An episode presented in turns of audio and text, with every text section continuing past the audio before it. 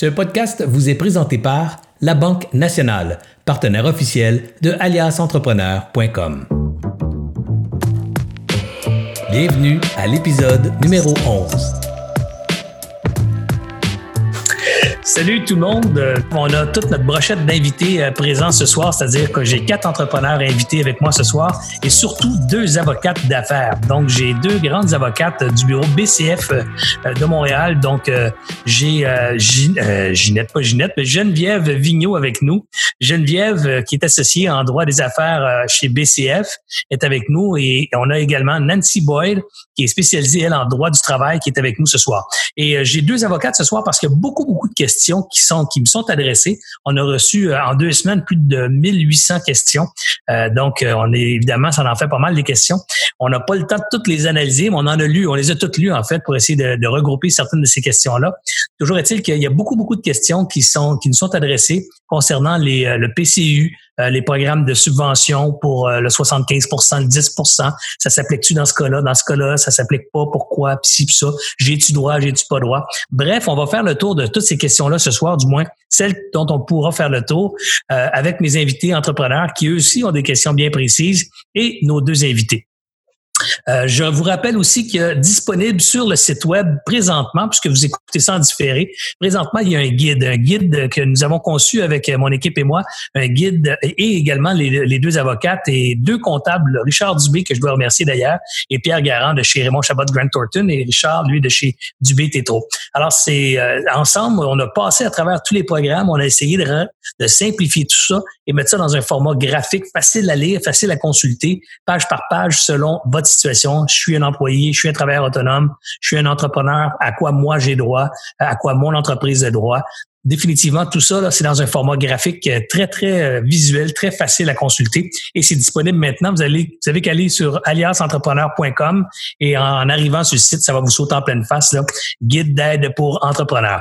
Alors, il y en a deux. Il y en a un qui est guide d'aide pour la gestion en cas de crise et l'autre, euh, guide d'aide à travers les programmes d'aide gouvernementale. vous allez être capable de, de faire la distinction, je suis convaincu. Sinon, téléchargez les deux. Ils sont gratuits, les deux. Anyway. Alors, sur ce, euh, je vais tout de suite donner la parole à mes deux invités. En fait, euh, Geneviève et Nancy, si vous voulez euh, allumer vos micros, qu'on puisse vous voir. Et évidemment, je vais vous donner la parole et peut-être une petite minute chacune pour vous présenter. Laquelle des deux veut y aller? Geneviève, tiens, vas-y. Bien, bonjour tout le monde. Euh, donc, Geneviève Vigneault, je suis associée chez BCF. Euh, ça fait 24 ans que je pratique le, droit. Euh, j'ai, je suis graduée de l'Université de Sherbrooke, donc, et un bac en administration en spécialisé en finance et un bac en droit.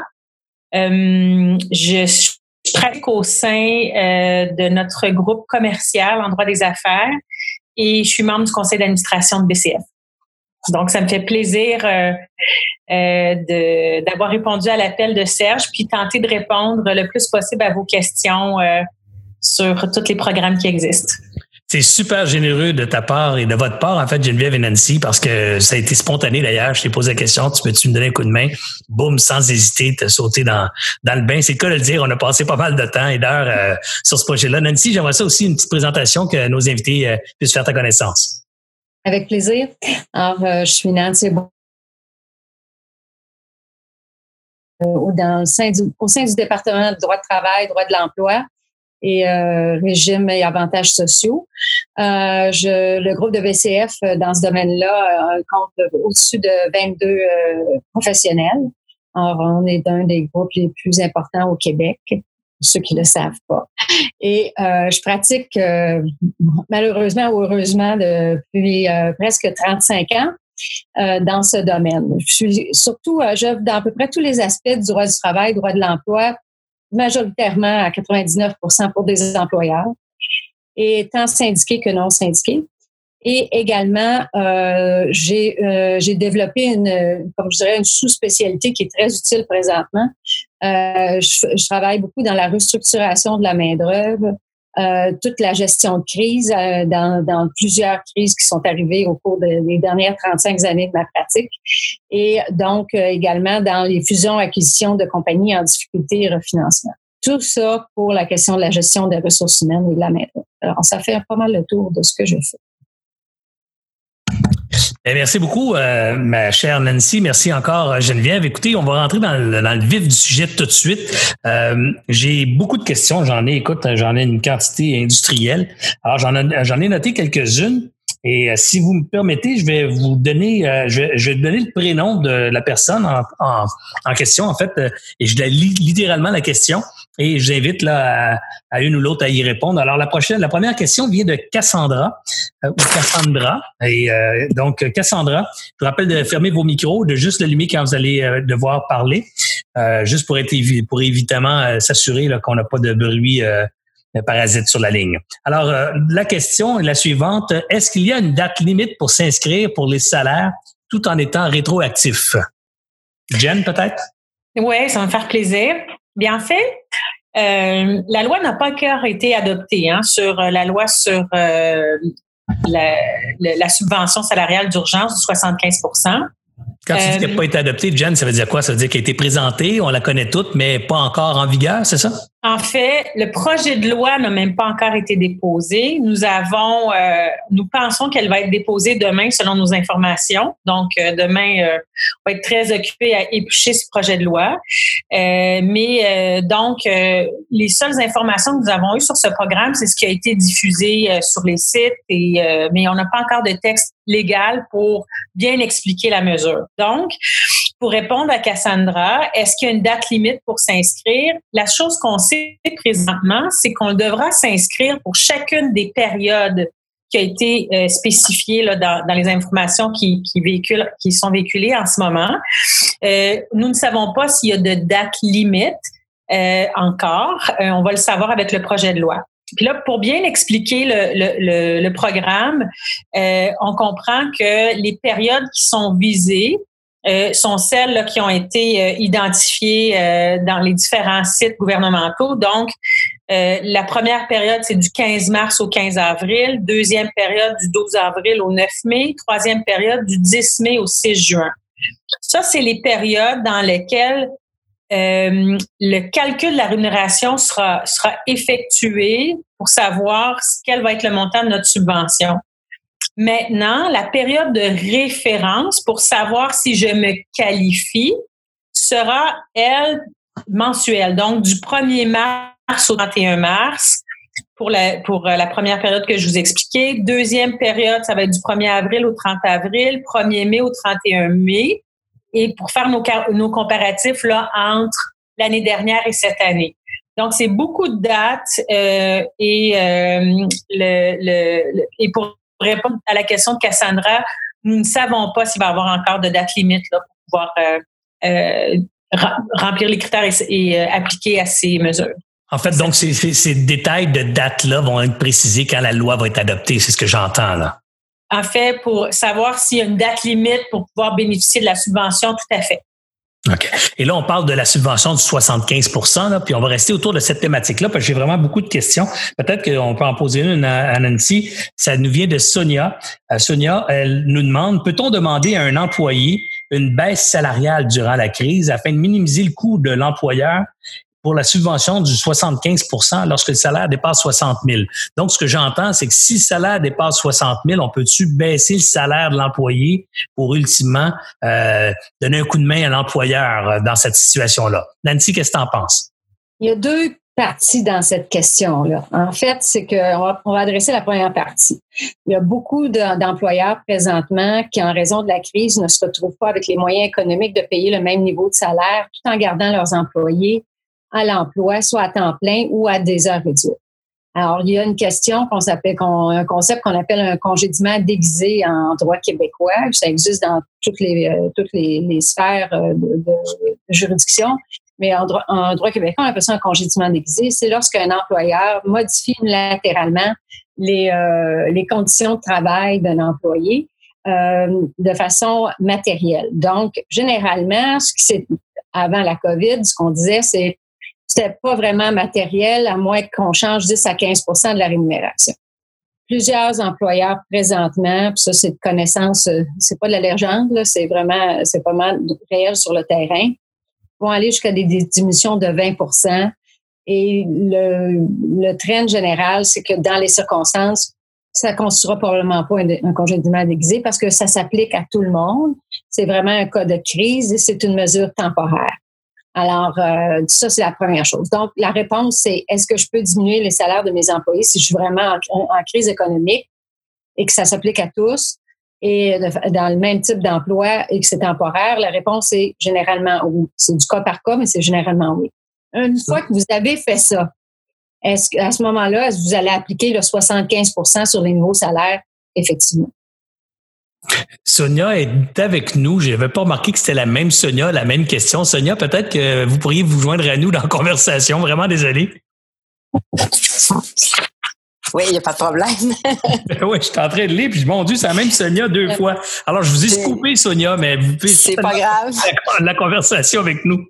Est-ce que ça répond à votre question, Sonia? Euh, ben, c'était peut-être pas tout à fait euh, ça, parce que ce qui arrive, c'est que faut, le petit ajustement qu'il faut porter, c'est que nous, il va y avoir beaucoup moins de travail. Hein. On s'entend qu'on l'a présentement mm. en télétravail. On essaie d'en faire le plus possible. Mais les gens, euh, comme il n'y a plus de... On est saisonnier. Je vais me présenter. On travaille dans une compagnie de génie civil et d'aménagement paysager. Donc, euh, on est habituellement 70 euh, employés. Là, bon, notre saison commence d'habitude vers le 15 mars jusqu'au 15 décembre. Et euh, là, on a des gens au bureau, on essaie d'en garder le maximum. Il y en a qu'on n'a pas eu le choix de mettre au chômage. Mais euh, c'est que là, on n'aura pas de travail vu que c'est reporté. On n'aura peut-être pas non plus 40 heures à faire. Les employés vont peut-être se ramasser à 10 heures à faire. Mm-hmm. La demande devait peut-être être capable de baisser un peu le salaire pour qu'il y ait quand même, là on parle de quand même de salaire de plus de 60 000, il y en a de beaucoup plus que ça. Euh, mais euh, on ne parle pas de couper le salaire en deux, là. Mais une petite baisse pour aider euh, l'entreprise. De toute façon, ils travailleront probablement pas plus que 10 heures par semaine et peut-être moins. Alors, prenons un cas réel, Sonia, là, juste pour le fun, sans donner le nom de l'employé, mais disons, on va l'appeler Sylvain. Prenons le cas de Sylvain qui fait 80 000 dollars de salaire actuellement. Il gagne 80 000 chez vous. Vous aimeriez le réduire à un exemple à 60 000 de salaire. C'est ce que j'entends? Oui, ben peut-être ben peut-être pas tant que ça. Moi, j'ai fait des scénarios avec 10% un gros max euh, 20, parce qu'à un moment donné, il faut pas oublier. Allons-y à 20. Allons-y à 20, juste pour le bénéfice de, de, l'équation. Donc, 80 000, 20 c'est 16 000 de moins. On tombe donc à 64 000 euh, de salaire, euh, de nouveaux salaires ajustés. C'est ça. Euh, comment ça affecte la 75 C'est ça la question. Là. Comment ça affecte? Oui, mais ben, dans le fond, est-ce que on peut, parce que de ce que j'ai lu, on pouvait prendre l'ancien salaire, avoir le, vu que c'est temporaire, avoir le 75% euh, ben, le maximum, autrement dit, puis nous, on va compenser là, pour la différence. Là. Mais c'est qu'on voulait une aide. Donc, si on fait le calcul, Nancy, euh, il gagnait, Sylvain gagnait 80, il tombe à 64. Le maximum assurable, c'est 58 700, si mon souvenir est bon. Donc, la différence entre 58 700 et 64 est assumée par l'employeur. C'est simplement ça qu'on fait?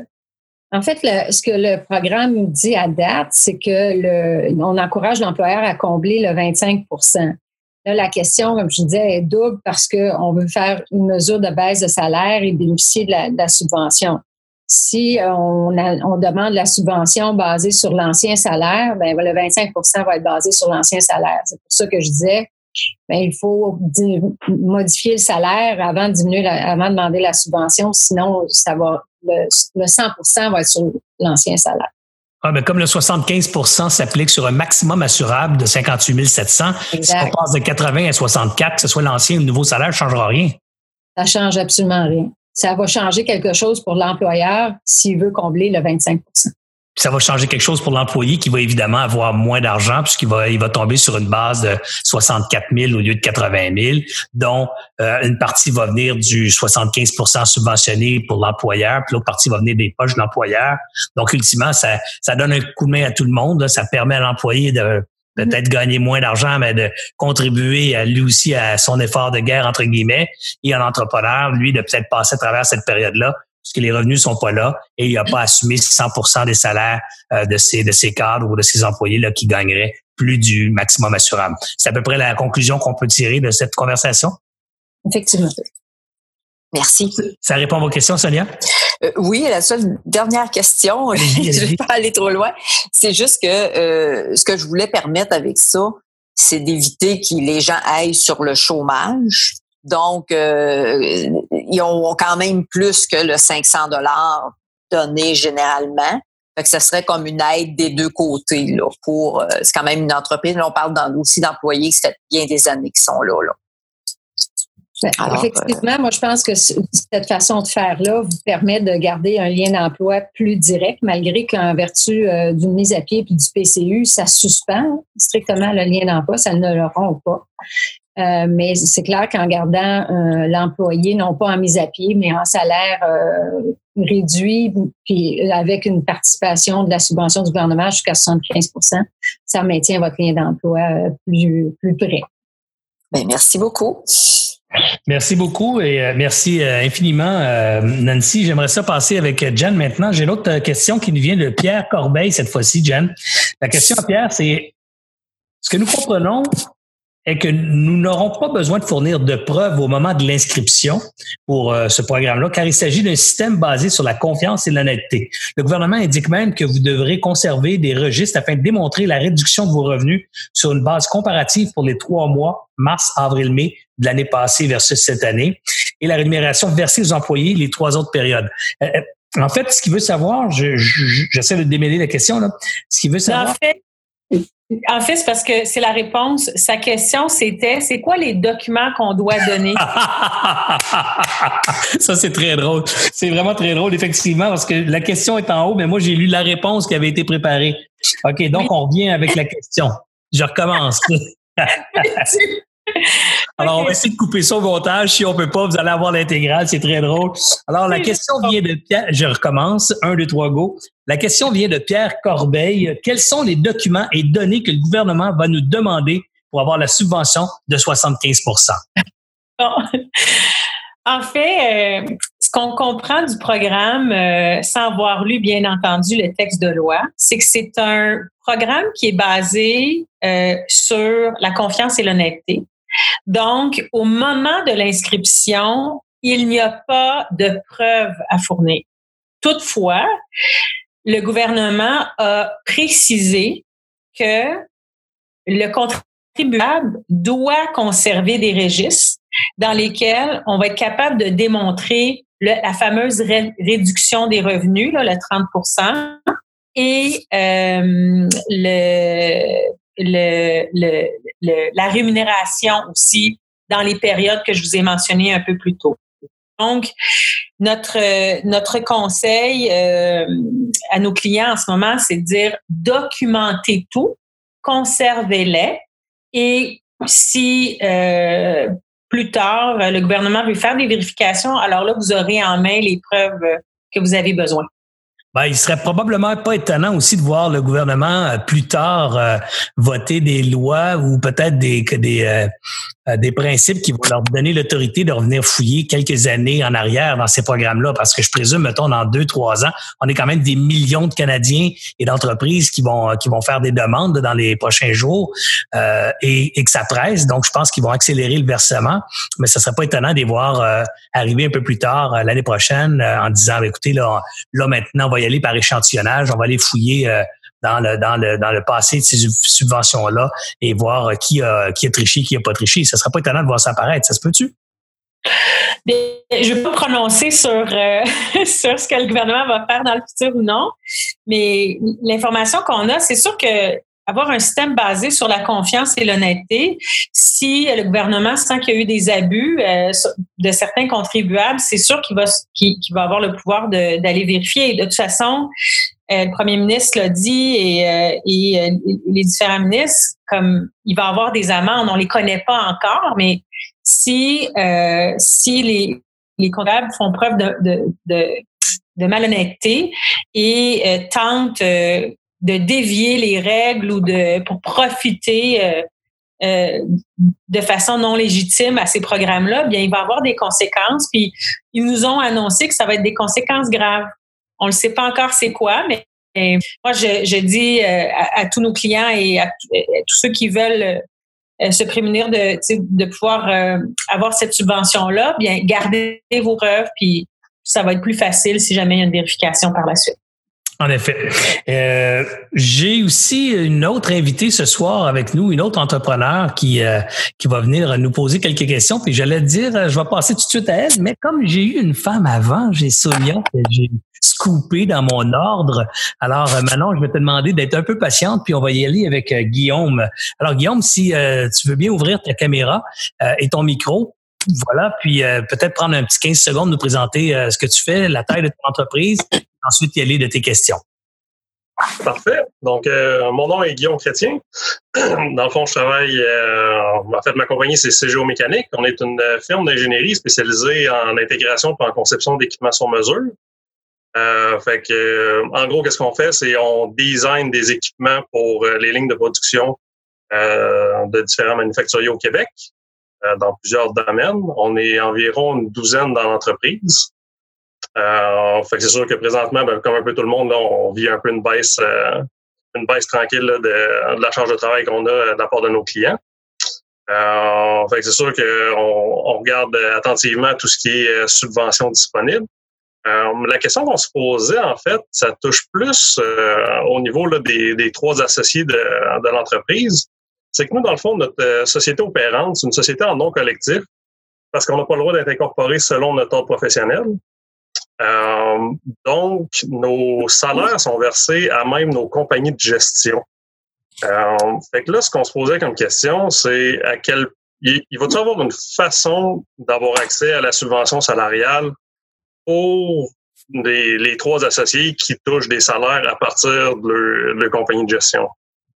C'est une bonne question, ça, parce que dans ce cas-là, on parlera peut-être pas des, euh, des, des, revenus vont peut-être pas être montés aux sociétés de gestion et ainsi de suite. Là. Qui veut répondre à ça, Geneviève, Nancy?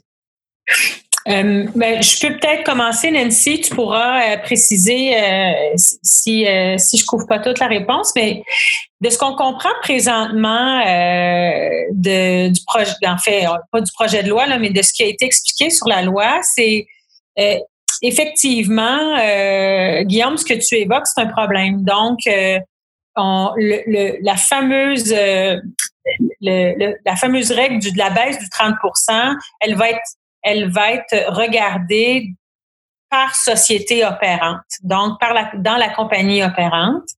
Bon, tu as un setup particulier avec une SENC. Là, je veux, je veux pas non plus rentrer dans les exceptions, mais le, le, lorsque tu as deux contribuables, donc euh, une, disons une compagnie opérante qui a des revenus et une compagnie de gestion où tu vas mettre plus tes, dépenses, euh, il n'y a pas d'indication en ce moment qu'on va faire un combiné des deux. Donc, euh, malheureusement, ça ne serait pas applicable. Toutefois, on a compris que le gouvernement, puis on a très hâte de voir le projet de loi demain, euh, va s'adapter à la réalité des différentes euh, structures que les contribuables et les clients ont mis en place parce que c'est vraiment une mesure d'aide. Donc, ils vont s'adapter, ils vont s'adapter au setup euh, qui a été mis aux, excuse-moi, les structures.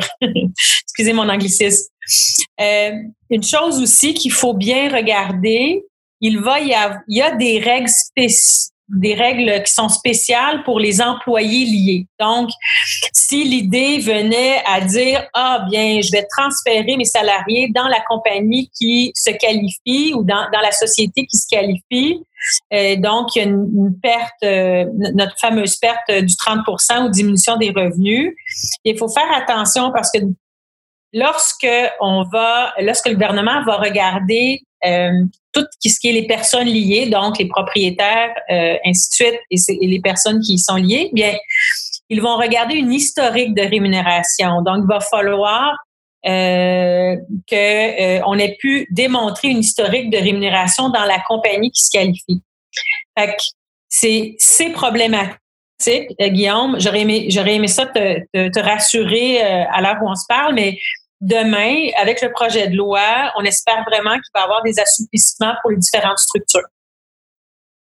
C'est une excellente question. Et avec les informations actuelles, est-ce qu'on est capable de conclure si euh, on aurait quand même droit à la prestation d'urgence? présentement, présentement, Guillaume, effectivement, vous auriez droit au PCU parce qu'ils ont étendu le PCU pas strictement aux, euh, aux salariés, c'est aux travailleurs autonomes et également à ceux qui sont en corporation. Si vous êtes capable effectivement de démontrer que vous avez euh, vous allez vous faire une mise à pied dans votre dans votre corporation, dans votre compagnie de gestion. Si vous faites une mise à pied, vous auriez droit effectivement au PCU jusqu'à concurrence de 2000 dollars. Vous pouvez par ailleurs euh, faire ça, ça a sorti cette semaine. On n'a pas le texte de cette portion-là du changement au PCU. Le, premier ministre euh, Justin Trudeau a annoncé que, contrairement à ce qui était le, régime habituel, le programme habituellement, c'est qu'il devait avoir zéro revenu. Présentement, ils annoncent que vous allez avoir le, droit d'avoir une certaine partie de revenu, mais qui vient bien entendu être déduite du 2000 dollars euh, du PCU. Il ne faut pas oublier que présentement, le PCU, pour se qualifier, il faut être 14 jours, une période de carence de 14 jours sans revenu quand même assez complexe tout ça, puis euh, il y a beaucoup de situations complexes, puisque effectivement, Guillaume, c'est une bonne une bonne question parce que c'est pas une situation ou une euh, structure fiscale que vous avez en place pour faire de l'évitement ou faire de l'optimisation fiscale. C'est une structure que vous n'avez pas le choix, qui est imposée par votre ordre et votre statut professionnel. Donc quelque part, c'est clair que les, les gouvernements devront, j'espère, euh, tenir compte de d'une grande partie de nos professionnels qui sont qui sont aux prises dans la même dans la même je dirais, conjoncture ou dans la même euh, structure et, devront aussi euh, être aidés par, euh, par l'État. Du moins, on peut pas se prononcer, comme Geneviève le disait, sur ce que le gouvernement va faire ou pas, mais j'ai bon espoir qu'ils vont, qu'ils vont tenir compte de ça aussi, parce qu'à date, ils ont réagi assez rapidement pour inclure ceux qui avaient été oubliés dès les, premiers, les premières annonces. particulièrement ceux qui avaient été touchés par ces exclusions victimes au niveau du tissu social. Toujours est-il que j'espère bien qu'ils vont, vont prendre soin de, de nos professionnels aussi qui, euh, qui sont qui sont en qui sont en affaires. J'ai d'autres questions aussi. Euh, tant qu'à tant qu'à rester sur euh, sur la thématique, j'en ai. Je, Peut-être qu'on peut aller un petit peu plus loin puis jouer avec la thématique du 10% la question est la suivante, elle est posée par une Magali. J'ai pas les noms de famille malheureusement dans mes dans mes notes. Les travailleurs autonomes qui réussissent à poursuivre leur activité à distance, comme par service numérique par exemple, euh, un thérapeute qui continuerait de donner ses services euh, par Zoom, euh, par exemple. donc, les travailleurs autonomes qui réussissent à poursuivre leurs activités à distance, mais réduites à plus de la moitié, est-ce qu'ils ont, ils n'ont droit à aucune mesure annoncée vu qu'ils n'ont pas perdu 100% de leurs revenus? C'est, c'est bien ça qu'on comprend, Nancy? C'est justement le changement qu'il y a eu dont je parlais avec Guillaume, qui a été annoncé cette semaine par le premier ministre Trudeau, que, et qui a justement, comme Geneviève disait, adressé à, essayer de, mesures d'aide qui, qui tentent d'aider le plus de gens possible. Alors, il y avait les travailleurs autonomes qui voient leur revenu tomber euh, de 90, euh, de 100 à, à, il leur reste 10% puis parce qu'il leur restait 10% ils auraient été obligés de refuser ce travail-là. Alors maintenant, ils vont être capables d'accepter ce travail, puis euh, quand même bénéficier du PCU. Mais toutefois, ces revenus-là vont bien entendu être déduits euh, du PCU. Parfait. En parlant du PCU, j'ai une autre question aussi ici intéressante. Euh, Qu'advient-il d'une personne qui a travaillé son, euh, son 12 semaines à temps plein, la, période minimale requise pour être éligible à l'assurance mm-hmm. emploi, et, euh, et, et, a été mise à pied le 24 mars pour les, par, à cause des mesures gouvernementales? Est-ce que son assurance emploi se poursuit, puis ensuite le PCU va embarquer, euh, ou le PCU embarque pas, c'est l'assurance emploi? Comment ça se passe là si, si les deux sont en, je dirais, en place, en vigueur, ou peuvent être en vigueur en même temps? Que le gouvernement a indiqué, c'est que les demandes qui étaient déposées pour l'assurance emploi après le 15 mars allaient être, euh, réacheminées. C'est ça, réacheminées au PCU. Et euh, le PCU, qui lui dure un, nombre de semaines spécifique, va s'appliquer pendant ces 16 semaines-là. Et par la suite, euh, si la personne est encore sans emploi, là, ça va être les règles de l'assurance emploi qui vont s'appliquer. Parfait, merci. Ça, c'est une question très, une réponse très précise à une question euh, un peu, euh, un peu pointilleuse que j'ai entendue souvent cette semaine. Puis il y en a plein de variétés de cette question-là, que l'assurance chômage, il y a des gens qui sont pas clairs là, quand ça s'applique, quand ça s'applique pas. Euh, je vais laisser la parole à Manon maintenant. Manon qui devait être notre première intervenante ce soir, mais à cause de mon improvisation spontanée, parce qu'on a eu des problèmes techniques, j'essaye de, de, tout, de tout faire en même temps. Alors Manon, je te donne la parole et je te laisse t'entretenir avec nos, nos spécialistes. Merci Serge. Bonsoir. Euh, nous, on est une PME d'une centaine d'employés qui œuvrent dans le transport scolaire adapté. Donc, évidemment, nos activités sont à 100 reliées euh, au réseau scolaire et à la réouverture des écoles. Ce qui fait en sorte qu'on reçoit des indications quand même des commissions scolaires et des ministères, euh, soit de l'éducation et de l'économie, euh, soulevant l'importance de maintenir le lien d'employabilité euh, avec nos employés. Donc, ma question est, est celle-ci. Quelle est notre responsabilité, autant morale que légale, à maintenir ce lien-là quand on sait pertinemment pour la grande majorité de nos employés qui sont des conducteurs de berline, de minivan que la prestation canadienne d'urgence est en réalité beaucoup plus lucrative et attirante et bénéfique pour nos employés que maintenir le lien à 100% même si on a la capacité en ce moment de rémunérer nos employés et de faire appel à la subvention, peu importe. Nos employés sont à la maison, ils peuvent pas faire partie euh, des opérations pour relancer l'entreprise une fois que la date va être officielle euh, pour les écoles. Donc, il n'y a pas de télétravail ou quoi que ce soit. On peut faire la formation à distance ou des choses comme ça, éventuellement, mais on s'entend qu'ils sont à la maison euh, en attendant la réouverture des écoles. Donc, est-ce qu'on est, euh, est-ce qu'on prend le meilleur intérêt de l'employé et de l'entreprise ou du gouvernement dans un contexte comme celui-là? Je peux me permettre, euh, moi, comme je représente des employeurs, je dis toujours, on prend toujours la, la, la meilleure solution pour l'entreprise qui se veut aussi euh, éventuellement la meilleure solution pour l'employé parce que si l'entreprise n'est pas en bonne, bonne situation financière, euh, l'emploi n'existera plus. Alors, euh, ça, c'est un peu euh, une symbiose qui est, qui est, vraiment importante. Mais la première considération, c'est la survie, puis excusez-moi l'expression, cash flow de l'entreprise. Ceci étant dit, il y a quand même moyen des fois de, de je dirais, de mettre les, deux choses ensemble.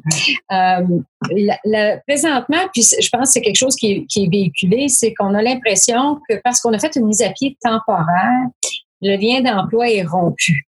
C'est pas le cas. C'est un lien d'emploi qui est suspendu pour une période au Québec pour une période de six mois.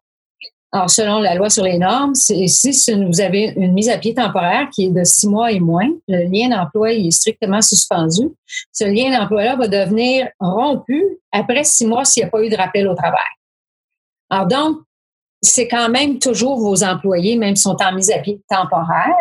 Euh, c'est clair qu'à moins que vous faites des rappels partiels pour des, parce que là, quand quelqu'un est en mise à pied temporaire, on peut toujours dire, ben, je te rappelle pour deux jours cette semaine pour venir faire de la formation. Je te rappelle pour une journée euh, la semaine d'après pour encore venir faire de la formation. Même en mise à pied temporaire sous le PCU, ça va être possible de le faire présentement. Avant ah, ça, c'était pas possible parce qu'il disait que on pouvait avoir aucun revenu sur le PCU. Tant que vous vous qualifiez le 14 premiers jours, vous pouvez par la suite avoir, avoir des revenus. Ça va être quand même possible de le faire. Alors ça, c'est la bonne chose que le premier ministre Trudeau a annoncé. Fait que, donc, vous voyez que dans ce cas-ci, ça vous permet de faire la meilleure chose pour vos employés.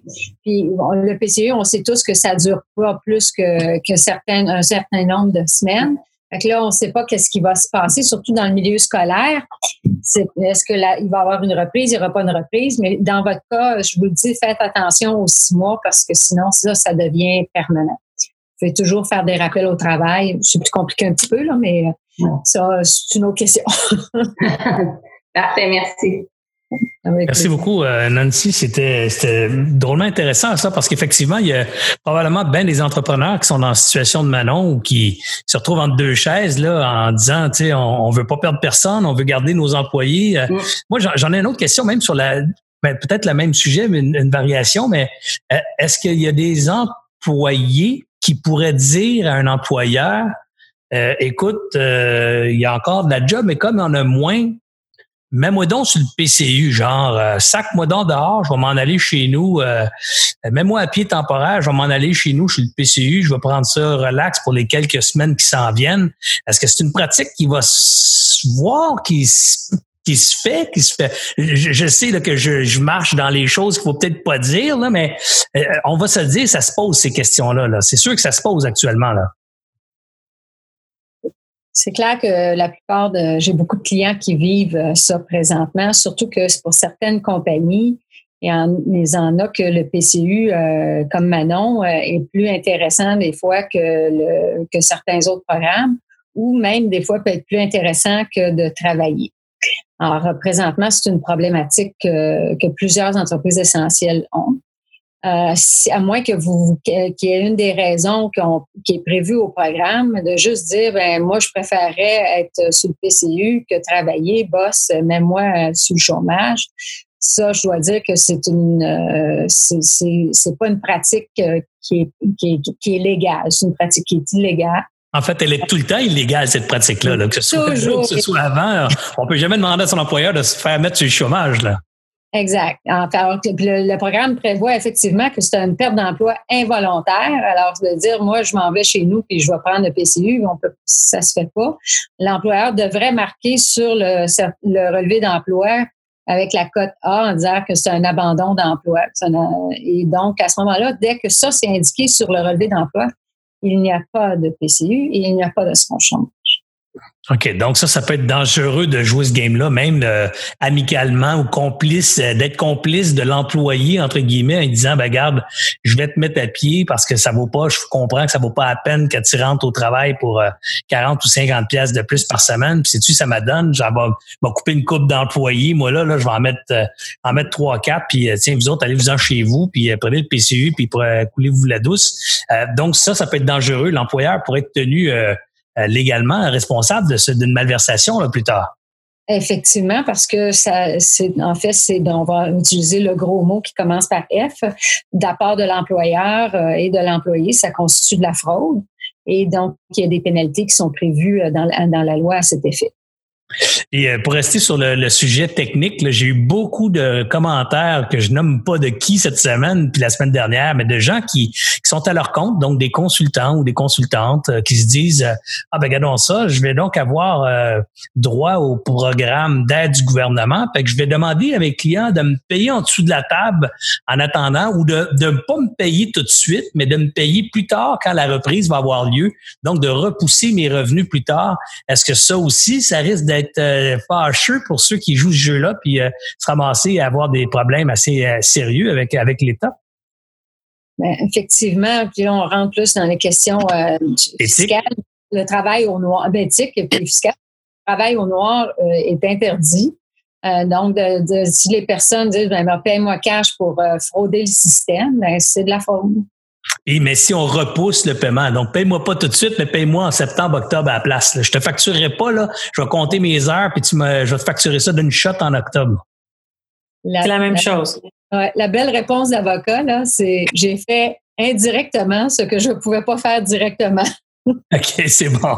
Ça fait pas que c'est plus légal la c'est de la fraude. Ben, c'est ce que je veux entendre aussi, puis je veux que les gens comprennent que, que essayer de fourrer le système en bon québécois, ben, surtout dans cette période-là, je pense que le gouvernement nous donne des faveurs, entre guillemets, en étant assez large puis pas trop restrictif sur les sorties de fonds puis l'aide qu'il va apporter aux gens en retour, moi, je m'attends à ce qu'il soit drôlement sévère sur euh, sur ceux qui vont avoir euh, qui vont avoir essayé de, des petites des petites passe-passe pour euh, pour ramasser de l'argent.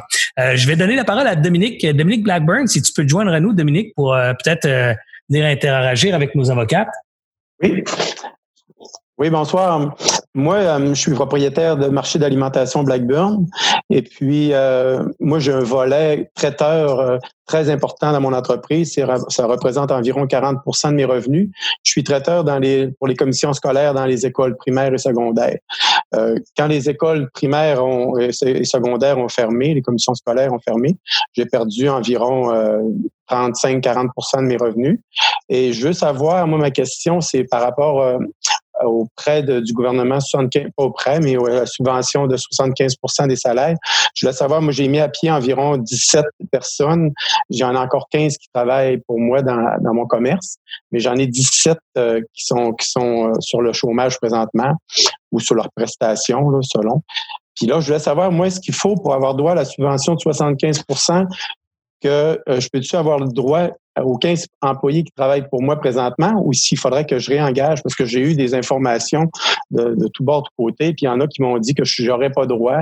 Il faudrait que j'engage tous mes employés puis que je les paye à 25% à rester à la maison ou je peux avoir droit à la subvention pour ceux qui restent sans réengager les autres on n'a pas, euh, Dominique, euh, on n'a pas, comme on, le répète, là, on est vraiment désolé, là, on n'a toujours pas le projet de l'eau. Mais euh, moi, de, de notre côté, les informations qu'on a pour l'instant, c'est que vous n'auriez pas d'obligation de rappeler toute votre force de toute votre main-d'œuvre au travail. Vous pourriez donc ceux qui sont sur le déjà en mise à pied resteraient en mise à pied et vous pouvez faire subventionner les, euh, les salaires de ceux qui sont présents euh, jusqu'à la hauteur de 75 Bon, il y a la question que le gouvernement encourage euh, fortement les employeurs de combler l'autre 25 s'ils le peuvent. Euh, ça encore, on n'a pas les paramètres de ça. Mais euh, il y a, à date, la, le, si l'entreprise n'a pas les moyens de combler le 25 il n'y aura pas d'obligation à cet effet.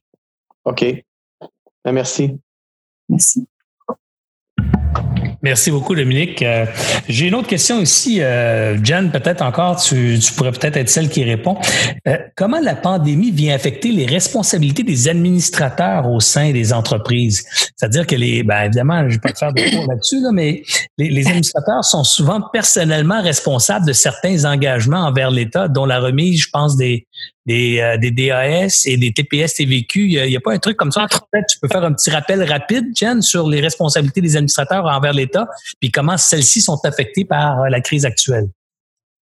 Bien, en fait, euh, c'est une excellente question parce que toutes les responsabilités dont les lois donnent aux administrateurs n'ont pas été modifiées. Donc, que ce soit le repaiement de la TPS-TVQ, que ce soit salaire des employés des six derniers mois, toutes, toutes, toutes les responsabilités sont restées pareilles. Intactes, intactes. Ils n'ont pas touché, ils n'ont pas amendé, ils n'ont rien dit. Rien. OK? Maintenant, une responsabilité va s'ouvrir au moment où va, suivre au moment où l'obligation de payer est. C'est juste un report de cette responsabilité-là. Donc, si les, nos, les remises euh, doivent euh, être effectuées, donc qui ont été reportées, euh, la responsabilité demeure toujours. C'est juste qu'elle va naître au moment où j'ai l'obligation de payer et là, je ne paye pas. par exemple, euh, on prend là, le, la, la TPS-TVQ, par exemple, les taxes à la consommation pour nous, se financer, en fait, ce qu'on dit, à, ce qu'on dit à nos clients, se financer avec ce report-là, on devrait épuiser tous les autres moyens parce que la responsabilité des entrepreneurs, donc ben, des, des, administrateurs, c'est souvent quand tu es euh, quand tu quand tu es une petite entreprise, tu es souvent euh, le propriétaire, euh, l'administrateur et ainsi de suite. Bien là, votre patrimoine personnel qui est protégé habituellement parce que vous faites affaire dans une entreprise, mais là, va être mis à risque. Fait que là, la maison et ainsi de suite. Donc, on, on, conseille vraiment aux clients de faire attention, de se financer avec ces reports-là. Euh, donc, de conserver cet argent-là parce qu'elle elle sera due, je vous l'annonce qu'elle sera due, à un certain moment donné. Ça serait très triste de, de se voir, là, euh, d'avoir ces responsabilités personnelles-là qui embarquent. Puis, puis là, ce que tu as mentionné, c'est évidemment l'entrepreneur qui se trouve être lui-même administrateur de sa propre entreprise, mais pour, pour être dans moi-même administrateur et euh, investisseur dans beaucoup d'entreprises, il y a beaucoup de gens qui siègent au conseil d'administration de petites entreprises qui sont pas tout à fait conscients qu'en date d'aujourd'hui se joue aussi leur propre garantie personnelle sur un paquet de sommes d'argent qui pourrait être utilisé euh, simplement pour faire survivre l'entreprise. Puis quand on va être dû, comme tu disais tantôt, dans quelques mois, d'ici, là, euh, les TPS, TVQ, il va falloir les remettre. Ben, si on les a pas, cet argent-là, c'est vers les administrateurs qu'on va se tourner. là. Tout à fait. Euh, tu as un excellent point. Fait comme administrateur, il est important de s'assurer que ces argents-là sont disponibles, donc ne sont pas utilisés pour euh, le euh, pour servir de fonds de roulement à l'entreprise. Ou en fait, c'est la dernière le dernier moyen. Puis si euh, vous avez cette assurance-là, bien euh, votre responsabilité, votre rôle d'administrateur pour peut être terminé en donnant votre démission là, si si vous n'avez pas une assurance que ces principes-là sont respectés. Donc, pour se protéger, certains administrateurs auraient peut-être même avantage à simplement écrire une lettre de démission du conseil d'administration en date d'aujourd'hui, quitte à être réembauché comme administrateur après la crise. Euh, oui, il faut, faut pas non plus. Euh, virer fou, là. faut pas virer fou non plus, là. Exactement. La, la, la responsabilité, si, euh, si c'est déjà, si l'obligation est, est, déjà euh, euh en, en cours, c'est pas juste une démission qui va faire en sorte que euh, on va on, va se laver les mains et qu'on sera pas responsable. Mais si en ce moment on n'a plus confiance à l'administration de, de l'entreprise parce que euh, il, il, ne, euh, il ne conserve pas ces sommes-là, et oui, il faudrait la meilleure façon de protéger, c'est de ne plus être administrateur. Merci beaucoup, Jen. J'ai une autre question précise ici, euh, Eric, euh, qui, qui œuvre dans une OBNL euh, de toute évidence, mais qui est fait face à une situation qui est probablement caractéristique de beaucoup d'entreprises qui, qui, chargent d'avance. Alors, la question est la suivante. Est-ce qu'il y a du, du, nouveau en lien avec le calcul de la perte du fameux 30% pour ceux dont les revenus sont non linéaires, comme une OBNL qui va charger peut-être son membership au début de l'année pour toute l'année? alors, est-ce que est-ce qu'on reconnaît les revenus cash ou on reconnaît les revenus comptables? Parce que tu peux charger 1200 puis l'étaler à 1000 pièces par mois pendant euh, 12 000, excuse, puis l'étaler 1000 pièces par mois pendant 12 mois puis finalement tu as 1000 dollars de revenus. Ça c'est les revenus mais le cash c'est 12 000. Y a-t-il une différence là, dans, dans l'application de ce, de ce 30% là? En fait, euh, ce que j'ai compris de la question d'Éric, euh, si tu me permets, euh, puis je vais répondre à, à ta question, à ton autre question qui est aussi problématique. En fait, ce que j'ai compris de la question, c'est une chose que les compagnies en forte croissance ou les, les startups. Ça va être très difficile d'établir avec les périodes qui nous ont été données une décroissance parce que euh, et, et, là, je ne veux pas m'improviser comptable, là, euh, mais euh, il y, a différents. puis laisse-moi juste prendre les notes parce que j'ai appelé un comptable avant de, de faire l'appel. Donc, il y a deux types il y a, y a deux façons de, de, de, de, faire ta comptabilité de revenus. C'est au moment où euh, au moment où tu fais le geste qui, qui, qui va te, te, créer un revenu. Donc, par exemple, je sais pas, moi, j'ai fait un service au mois de décembre et euh, je facture et je suis payé au mois de mars. Bien, euh, une comptabilité qu'on appelle d'exercice. Puis là, je, je, je, ne suis pas comptable. Là, je, le, je, j'ai des notions de finance, mais je ne suis pas comptable. La plupart des entreprises vont fonctionner avec euh, une comptabilité euh, basée sur au moment d'exercice ou au moment où le geste est, est posé. Euh, parce que là, on va recevoir ça.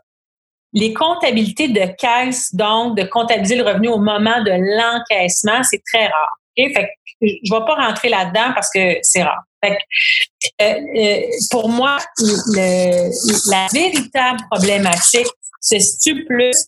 Si moi, toutes mes, toutes mes revenus sont au mois de janvier, j'arrive au mois de mars, lorsque je vais faire mon comparatif à mon autre mois de mars, j'aurai pas de différence parce que zéro versus zéro, ça fait pas une diminution de 30% on a euh, ces questions-là, c'est la même chose, euh, Serge, pour les compagnies en, en croissance, euh, pour les compagnies euh, saisonnières. Donc, la réponse que le gouvernement a, a donnée est la suivante, c'est-à-dire que euh, ils ont ils ont identifié cette problématique là et probablement dans le projet de loi et on a très hâte de le lire demain, je pense qu'on le dit souvent, et ils vont prévoir une méthode alternative. Donc, une méthode alternative pour calculer le fameux 30% pour permettre à certains contribuables là, qui vivent cette situation-là euh, de pouvoir faire la démonstration de la baisse du 30% en utilisant un point de référence raisonnable dans les circonstances. Okay? C'est l'indication qui a été donnée. Qu'est-ce que ça veut dire? On va le savoir probablement demain. Mais donc, euh, ce qui me ce qui me rassure, euh, puis tu sais, on le dit encore, c'est des, des mesures extraordinaires. L'objectif, ce n'est pas de, de, de par, par euh, des mots ou par la façon de faire les calculs, de, soustraire des contribuables à cette aide-là. Au contraire, je pense que la loi le, projet de loi va venir préciser pour inclure le plus de monde possible.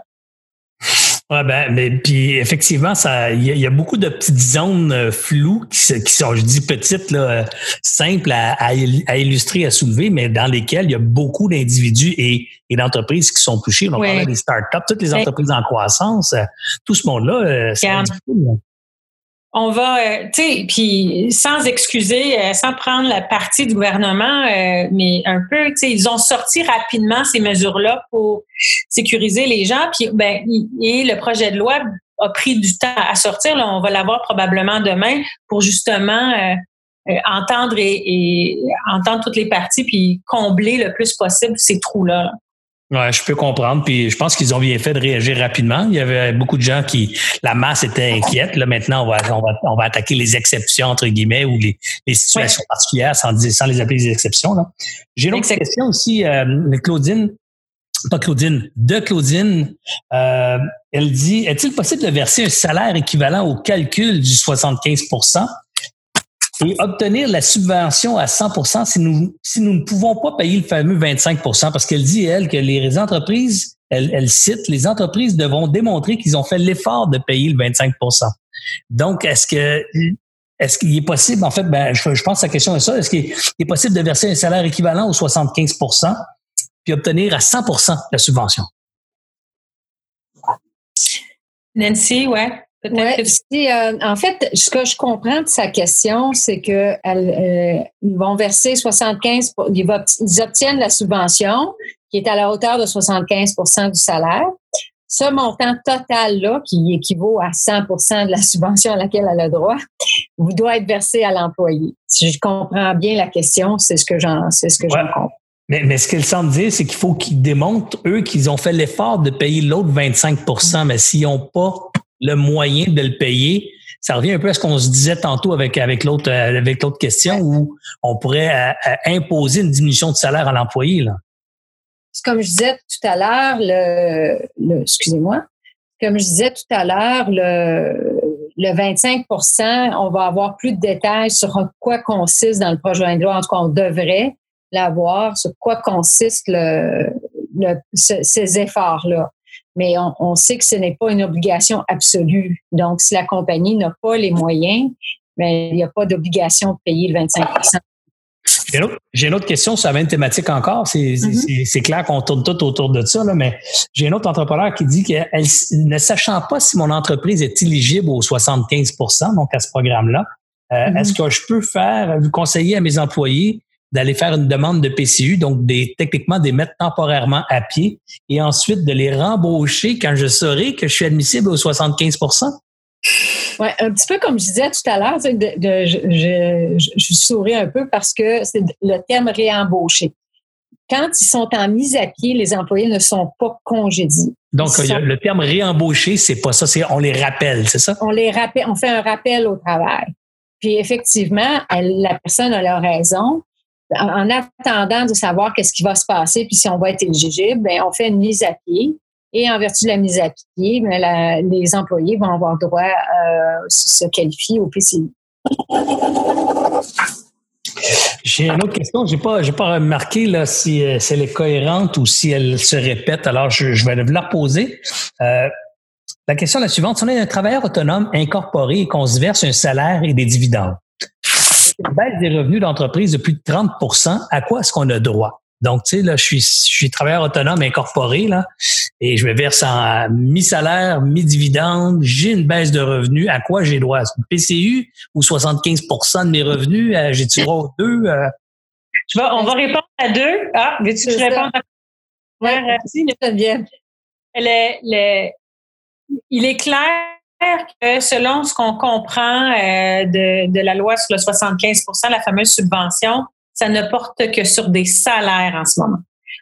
On a une petite indication euh, pour avoir parlé euh, à notre chef fiscal au bureau que peut-être qu'il va y avoir des, des, des allègements euh, pour regarder l'enveloppe globale, mais en ce moment, ça ne porte que sur le salaire. C'est très, très important. donc, il n'y aurait pas de, de, de rémunération, de, de, de, de subvention euh, calculée sur les dividendes qui sont payés. Donc, quelqu'un qui se paye en dividende, donc qui est incorporé, puis qui ne se verse pas de salaire, puis qui se verse seulement du dividende, a techniquement pas le droit à 75% de À l'heure où on se parle, non. Demain matin, je vais peut-être avoir une autre réponse, mais à l'heure où on se parle, non, il n'y en aurait pas. Parfait. Et, mais il y a quand même droit au PCU. Là, oui. Nancy, oui. il aurait droit au PCU. Toutefois, euh, c'est clair que s'il continue à se verser, dépendamment de la hauteur du salaire et, les dividendes, ça va être déduit du PCU. OK. Donc, c'est-à-dire qu'il faut qu'il déclare au moment de sa requête au PCU qu'il a encaissé et ou du salaire et ou des dividendes. C'est ça que j'entends? Mais en fait, pour se qualifier présentement, puis c'est ça, c'est que ça, c'est, un petit peu difficile dans l'application, c'est que tu ne dois pas avoir de revenus pour les 14 premiers jours pour pouvoir te qualifier sur le PCU total. par la suite, si vous versez un salaire ou des dividendes, mais c'est, clair que ça va être en moins pour un an sur la, la subvention. Subvention, excuse-moi, sur le PCU. Est-ce que Dominique ou euh, un, de, un de nos intervenants a envie de revenir en attendant que je continue à fouiller d'autres questions ou euh, je continue avec les questions euh, que j'ai ici? Moi, j'en aurais une question. Vas-y, vas-y, Dominique. moi, je veux savoir au niveau des dates. et la subvention salariale, ils ont l'air à dire qu'on remonte au 15 mars. Mais pour les calculs, les calculs de la baisse de 30% il faut remonter au, au 1er mars. C'est du 1er au 30, puis c'est comparatif avec l'année précédente. Exactement. Euh, moi, les deux premières semaines du mois, ils ont fermé les écoles dans le coin du 13 mars. Les deux premières semaines du mois euh, sont pratiquement pareilles euh, à l'année précédente. Les deux dernières semaines, ben là, les écoles étaient fermées. J'ai une baisse. si j'additionne juste les deux dernières semaines du mois, j'ai moins 23% comparativement au mois, au mois précédent l'année d'avant. Mais si je fais les deux dernières semaines, ben, j'ai une baisse de 40 et 42 ça veut dire que si je fais du 1er mars au 30, 30 mars, euh, je, vais, je vais perdre le premier mois de subvention si je me fie euh, vraiment à ces dates-là? Effectivement. C'est ce que le c'est ce qu'on comprend, euh, Dominique, que, comment le, la subvention a été bâtie. Fait pour la période des salaires du 15 mars au 11 avril, donc c'est ça, c'est ta période où tu vas calculer ta subvention sur tes salaires. Ce que tu dois regarder, c'est la période du 1er au 31. Fait que malheureusement, on ne peut pas dire, ben, ah, oh, je vais regarder du 10 au 31 ou, tu sais, aménager ces dates-là. Fait que c'est vraiment du 1er mars au 31 mars 2019-2020. Puis pour l'autre deuxième période qui est du 12 avril au 9 mai, qui est le calcul dans lequel tu vas calculer ta subvention sur tes salaires. Là, la période qu'on va regarder, c'est pour le mois d'avril. Donc, du 1er avril au 30 avril comparé 2019 à 2020. Fait ça, si tu n'as pas droit euh, à cette subvention-là pendant cette période-là, ben là, il y a les autres programmes, hein, Nancy, le, le fameux 10% ou euh, euh, pour, pour l'entreprise. Mais tu pourrais pas te qualifier pour le 75. Pour le premier mois. Exactement, mais, mais puis et c'est pour ça aussi, tu sais, on avait une question, est-ce qu'on a une date limite là? Je pense que c'est la première question que Cassandra avait posée. Il n'y a pas de date limite, puis on, et on doit appliquer pour ces subventions-là à toutes les périodes. donc, tu vas appliquer euh, pour la période du 15 mars au 15 avril, du 12 avril au 9 mai, du 10 mai au 6 juin. C'est trois fois, c'est comme c'est trois demandes différentes. OK. Merci. Ça fait plaisir. Eh mesdames, euh, qu'est-ce que vous diriez si on jette un petit coup d'œil à notre travail euh, diligent et rigoureux qu'on a dû faire dans les dernières heures et dernières journées? Je vous partage l'écran euh, à tous. Dans 3, 2, 1, vous devriez voir l'écran apparaître. Et actuellement, vous devriez voir ce fameux guide-là que je vais vous, je vais, je vais minimiser ça ici. Le fameux guide qu'on a créé aujourd'hui avec l'équipe et, mes deux collaboratrices. Alors, vous voyez, c'est un guide très graphique. Là. Je suis travailleur autonome. J'ai le revenu habituel de mon travail. Oui, non, non. Je fais une demande de prestation de canadienne d'urgence, les critères d'admissibilité, sommaire du programme. Je suis employé, même chose encore. Donc, graphiquement, on promène à travers tous les programmes, toutes les situations, tous les cas, euh, sous une forme graphique qui vous réfère évidemment aux bonnes réponses, qui sont sensiblement les, les, réponses détaillées que vous avez vues ou entendues plutôt ce soir, se retrouvent là, dans ce format-là ici. Alors, euh, je vous invite à le télécharger, c'est gratuit. Ça se trouve sur aliasentrepreneur.com. Il y a un petit formulaire à remplir. Le formulaire est pas très compliqué. En fait, on demande nom, prénom, courriel, je pense, nom de compagnie, euh, des trucs assez formel, assez, assez simple. En fait, c'est pour nous permettre, nous, d'avoir le droit de vous envoyer les mises à jour de ces documents-là par la suite. Et évidemment, de vous abonner par le fait même à Alias Entrepreneur et à, nos publications hebdomadaires que vous allez adorer. Et vous pouvez toujours vous désabonner par la suite si vous n'aimez pas ça. Alors donc, je vous invite à aller chercher, c'est gratuit sur aliasentrepreneur.com. J'ai l'autre question ici, euh, puis on, va s'arrêter là dans, mettons, une dizaine de minutes maximum, à moins que, mesdames, vous ayez d'autres euh, sujets peut-être que vous pensez que j'ai oublié. Euh, mais je vais y aller avec une autre question encore. J'ai ici un, un Émile qui nous pose, j'ai une compagnie incorporée, je me verse principalement des dividendes je me suis versé un salaire. Je vais donc prendre l'option du 75% de remboursement de salaire quand mes revenus ont diminué de 80% par rapport à l'année passée. Donc là, jusqu'ici, on a déjà répondu à ça huit fois, là, fait qu'on y reviendra pas. Mais sa question est intéressante, c'est si mes clients me payent en avril pour des services rendus en décembre, est-ce que je vais être pénalisé? Et ça, on en a parlé tantôt en comptabilité de caisse versus comptabilité d'exercice. Quand on dit des revenus, évidemment, les revenus de décembre que vous avez facturés en décembre, même si le cash rentre en avril ou en mars ou en mai, c'est pas du revenu, ça, c'est du cash flow. C'est un paiement d'une facture qui a été émise pour des services qui ont été rendus bien avant les dates. Là, euh, Exactement. Serge. C'est ça la différence entre une comptabilité d'exercice et une comptabilité de caisse. Fait que, pour pas inquiéter les gens, là, le revenu est, comptabilisé au mois de décembre et pas comptabilisé au moment où je le reçois. Puis, ce qui est bien important dans les directives qui ont été données avec, avec la loi euh, sur les subventions, c'est le contribuable peut pas décider de changer comment il fait sa comptabilité pour s'avantager. Ils vont regarder qu'est-ce que tu as fait dans le passé, puis il faut garder la même la même, la, la, même façon de comptabiliser tes revenus que tu faisais euh, le mois précédent puis l'année précédente. Là. c'est ça. Le gouvernement va évidemment être attentif. Là. Tu peux pas changer juste pour te mettre sur un programme ou l'autre programme, puis après, faire d'autres changements après. Là. Non, c'est ça. Puis, tu sais, je répète encore, c'est un programme qui où on n'aura pas nécessairement, on va le savoir demain, mais on n'aura pas nécessairement besoin quand on va appliquer d'avoir toutes les preuves parce que c'est basé sur la confiance et l'honnêteté des concitoyens. Mais une, mais il y a quand même des directives qui sont données. Et une des directives, c'est ben là, tu peux pas changer ta comptabilité juste pour t'avantager. Là. Ouais, ça fait bien du sens, puis c'est des pratiques normales, anyway, qui étaient déjà en place pour euh, toute, la, fiscalité et les rapports d'impôts. Mais pour rassurer Émilie, euh, je pense que c'est Émilie et non Émile. Ouais, j'ai, mes euh, yeux sont fatigués, alors j'ai sauté une voyelle. C'est correct. Pour, euh, pour rassurer Émilie, la plupart des entreprises ils ont une comptabilité d'exercice. Donc, elle serait pas. Puis, puis l'autre chose que j'aimais aussi dans cette question-là, c'est même là, disons que euh, les clients lui ont payé en avril, il va falloir vraiment qu'elle fasse peut-être qu'il y a aussi une baisse de 30% C'est pas parce que euh, euh, tu, tu, vas avoir tu vas avoir comptabilisé des revenus dans un mois que tu ne pourras pas rencontrer le fameux le fameux critère d'admissibilité. Il va falloir regarder le mois d'avril de 2020 par rapport au mois d'avril de 2019.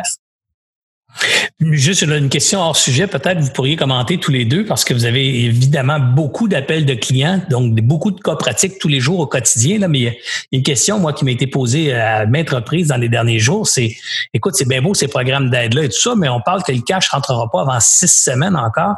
Euh, on fait quoi pour se rendre jusqu'aux six semaines? Là? Moi, j'ai du staff qui crève de faim bientôt, parce qu'on sait qu'en Amérique du Nord, il y a 40% des gens qui vivent avec deux semaines d'économie euh, d'avance. Alors, euh, quand les deux semaines sont écoulées, puis qu'il n'y a pas de PCU qui est rentré, puis qu'il n'y a pas d'autre cash qui rentre, euh, avez-vous des solutions, des pistes de solutions? Est-ce que vous avez fait face, mesdames, à cette question-là de la part de votre clientèle?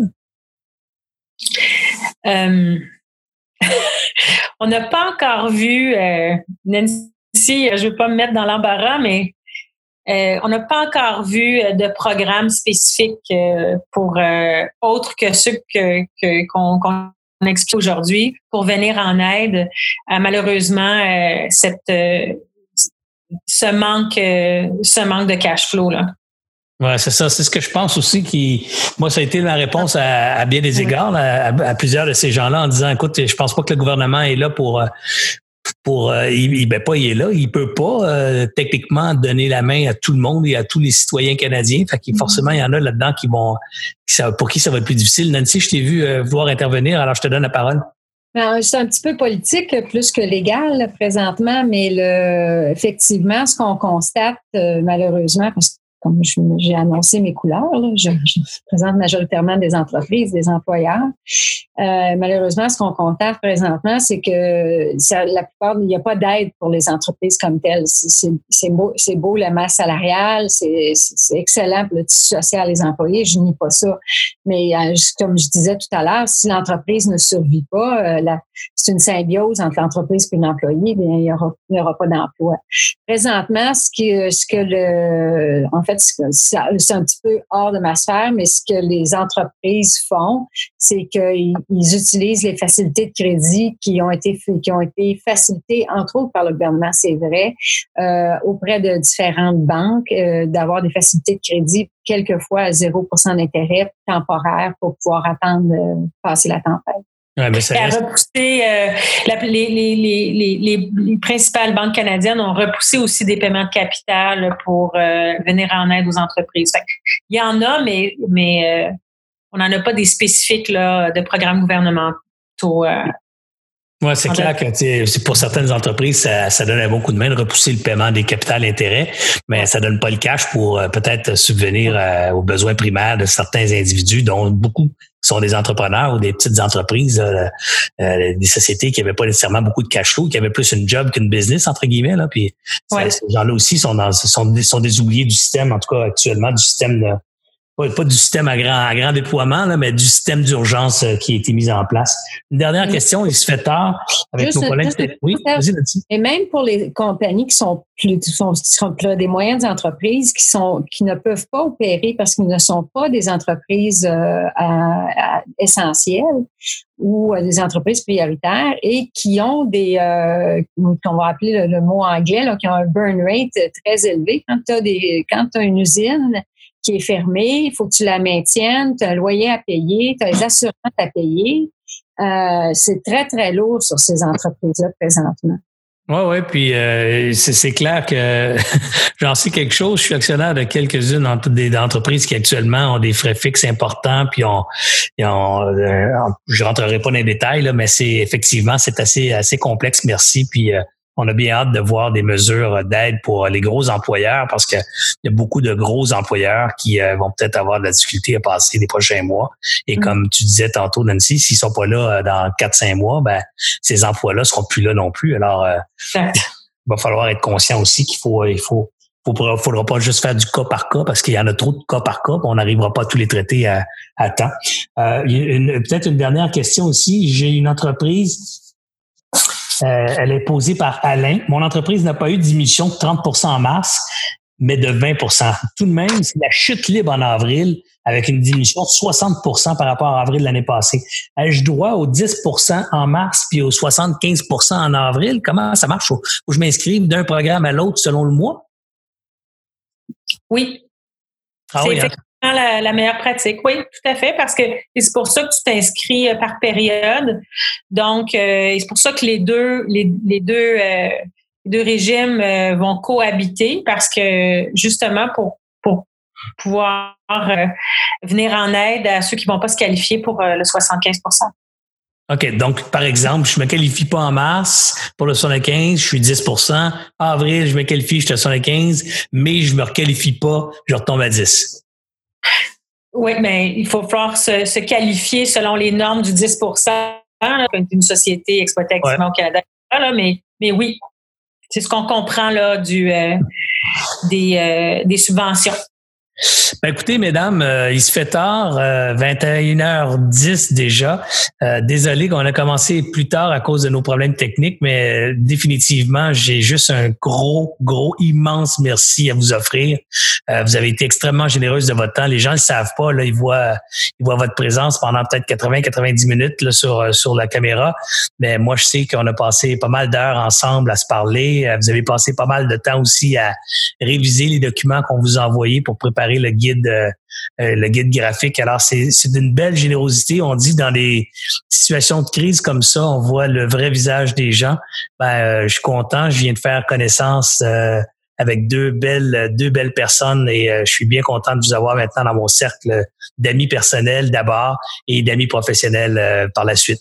Alors, euh, du plus profond de mon cœur et au nom de tous ces entrepreneurs qui, qui ont été présents ce soir, en différé peut-être et dans les jours qui suivront, un gros merci à vous deux et évidemment vos employeurs et vos associés qui vous ont permis de consacrer ce temps-là à ce projet-là. Encore une fois, un grand merci, mesdames.